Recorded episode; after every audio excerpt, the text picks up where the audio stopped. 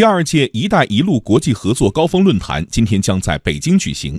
两年前，在首届高峰论坛召开时，中国同与会各方达成一系列合作共识、重要举措及务实成果，形成了一份涵盖政策沟通、设施联通、贸易畅通、资金融通、民心相通五大类，共二百七十九项具体成果的高峰论坛成果清单。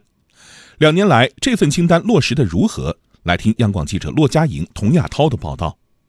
在中国的西北边陲，新疆霍尔果斯口岸是一带一路的重要节点。今年一季度，霍尔果斯进出境中欧班列同比增长百分之一百七十一点一五，货运量同比增长百分之一百九十八点一一。以前霍尔果斯平均每天验放三到四列中欧班列，现在增加到了十到十二列。霍尔果斯口岸的变化是一带一路丰硕成果的一个缩影。国家发改委今年初公布的数据显示，截止到二零一八年底，首届“一带一路”国际合作高峰论坛两百六十九项成果已完成或转为常态化工作，十项正在推进，落实率达百分之九十六点四。其中，在贸易畅通方面，中国与沿线国家签署一百多项合作文件。成果清单中提及的中国国际进口博览会成功举办，吸引了一百七十二个国家、地区和国际组织参会，成交额达五百七十八亿美元。中国国际问题研究院国际战略研究所副所长苏晓辉说：“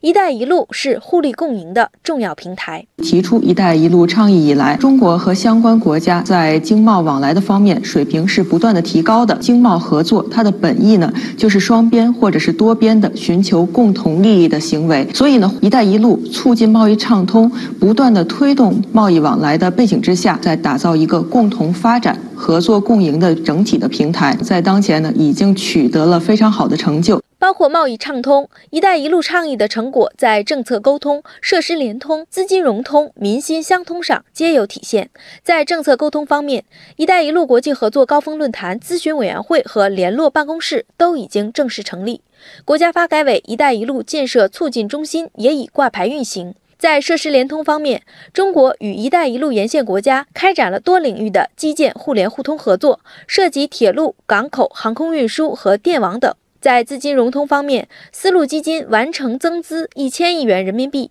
亚洲基础设施投资银行成员已达到九十三个，项目总额达到七十九点四亿美元。在民心相通方面，中国已向南南合作援助基金增资十亿美元，丝绸之路沿线民间组织合作网络成员扩容到三百一十家。塞尔维亚创新和技术发展部部长内纳德·波波维奇说：“一带一路正在落地生根，惠及各方。”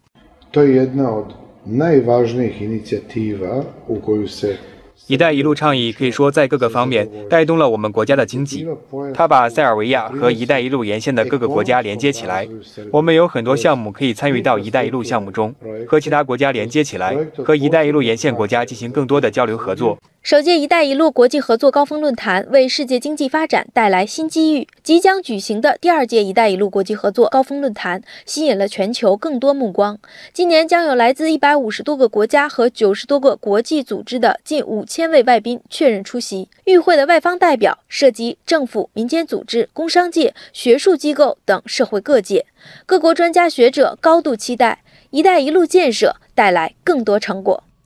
第二届“一带一路”国际合作高峰论坛今天上午将首次举办“一带一路”企业家大会，共有来自国际组织、政府部门、贸易投资促进机构等近九百名代表参会，其中外方代表超过三百人。与会企业中，世界五百强企业有九十家。